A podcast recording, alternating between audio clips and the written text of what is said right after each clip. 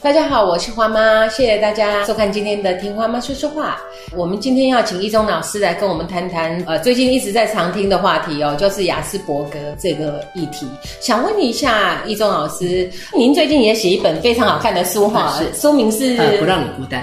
嗯，呃，我自己非常有感哦，因为“孤单”这两个字出来，其实还蛮符合雅斯伯格自闭的这种孤独、孤单的一种感觉，相对它比自闭的名称来的好多了。我自己感觉啦。啊，呃，我们请一中老师来跟我们谈一谈他所看到的雅斯伯格症是怎么回事呢？是，呃，我们在看雅斯伯格症，当然我们也可以把自闭症一起像一道光谱来看哈。嗯，呃，过去当然分得很清楚，低口语自闭症、高功能自闭症、雅斯伯格症。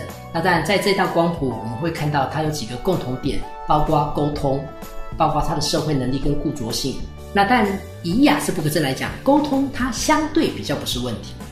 但这个相对比较不是问题，在于是相对自闭症来讲，当然以雅思在人跟人之间的沟通，它还是会有一些状况。是，但是雅思伯格症在光谱的这一端，它比较明显出现的是它的固着性，它的一些固着行为。好，另外的话，当然就是一个社交困难。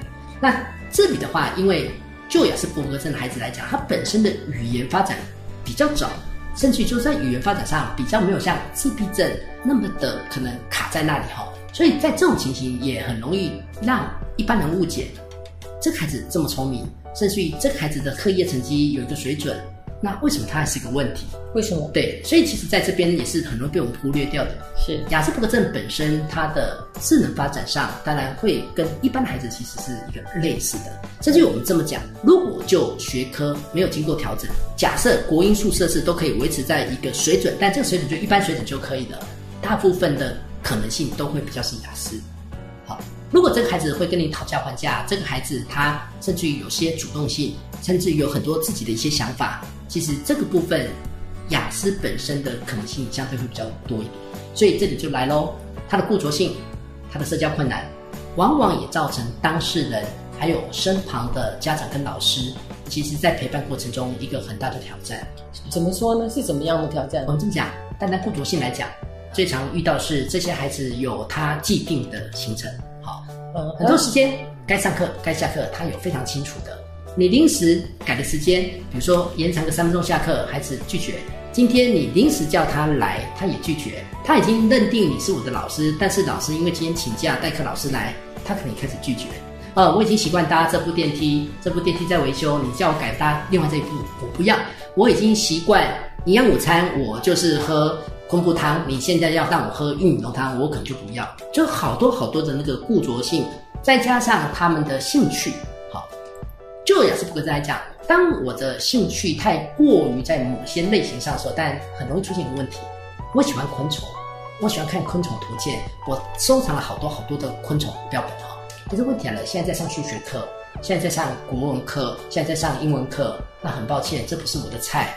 我就继续把我的心思都是摆在这个过程里面，所以这里的话也会很容易造成这些孩子他们跟外在互动上，当我太专注在我感兴趣的事情，产生一种影响跟排他性。好，那但另外一个刚才提到的社交困难，这是一般对爸妈跟老师来讲，会觉得这个孩子那么难沟通，我已经跟他解释了，为什么他还是听不懂哈？所以其实这个社交困难就回到一个点，雅思的孩子。其实，在辨识对方他的表情、动作、姿势、讲话的语气等等，其实是有困难。我现在眼前一个孩子，我有困难。如果再加上两个孩子，一加一一定是超过二。而且，当对方讲话速度越来越快，讯息量很多很多的时候，那这个孩子就很容易就宕机了。但是，当一宕机的时候，他其实情绪就很容易歇斯底里。一歇斯底里，其实周围的人又开始觉得这个孩子不对劲，那接下来又可能又开始歇斯底里。对，所以这也是对于这群孩子来讲，当我们对他们如果不甚了解，你想去安抚他、安慰他，就你去碰他，好，但是他的触觉也许敏感，他的身体距离不喜欢你碰，好，在这种情况下，他的情绪又来了。下一个问题，对，那你在跟他讲话，也许你想说，好吧，我要提醒他，我讲话比较重一点。但问题又来了，他的解读又错误了，再加上这些孩子对人事物很容易二分，所以他就认为你不友善。呃，他认为你讲话这么大声，你就是坏人，我就不听你的，你在我心目中就黑了。但黑了你就白不回来了哈。所以单单这些事情很容易让老师卡在那边，这个孩子发脾气的，莫名其妙。那但通常我在讲莫名其妙，就是我不知道他到底是怎么一回事。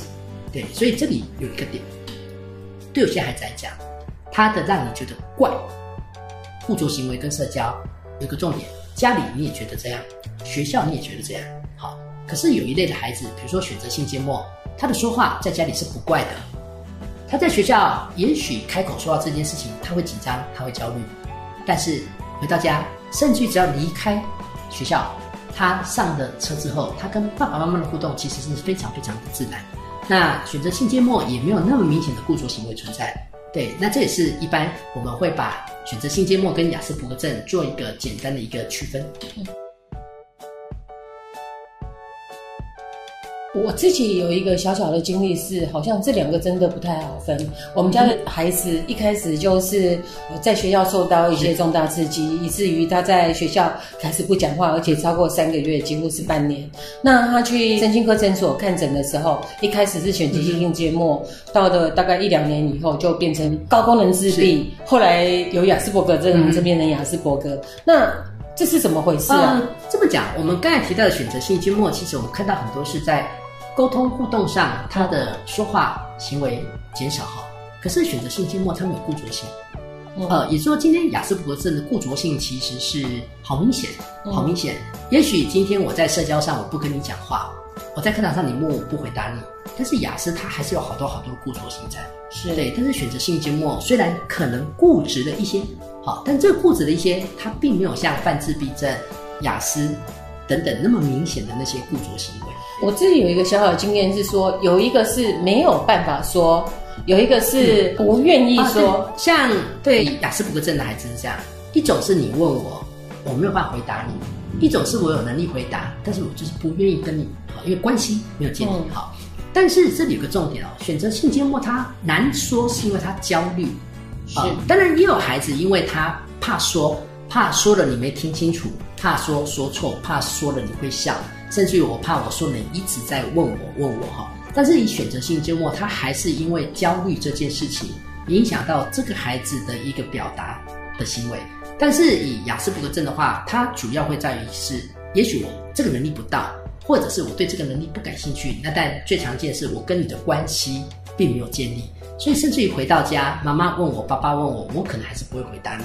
但是大部分选择性缄默，也许是在家里这个情境。爸爸妈妈跟他对话，他可能相对就会比较流畅自在。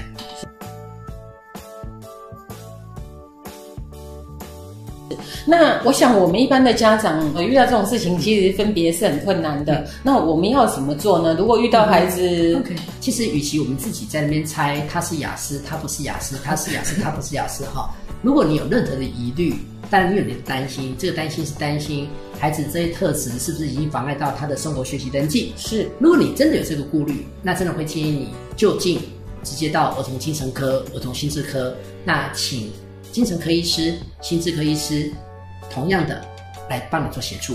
那必要转介临床心理师，那这个是一个。好，那至于找临床心理师要做些什么呢？我们下一集再来谈这个议题。如果您对这个议题有想要问的，请在底下留言。谢谢大家。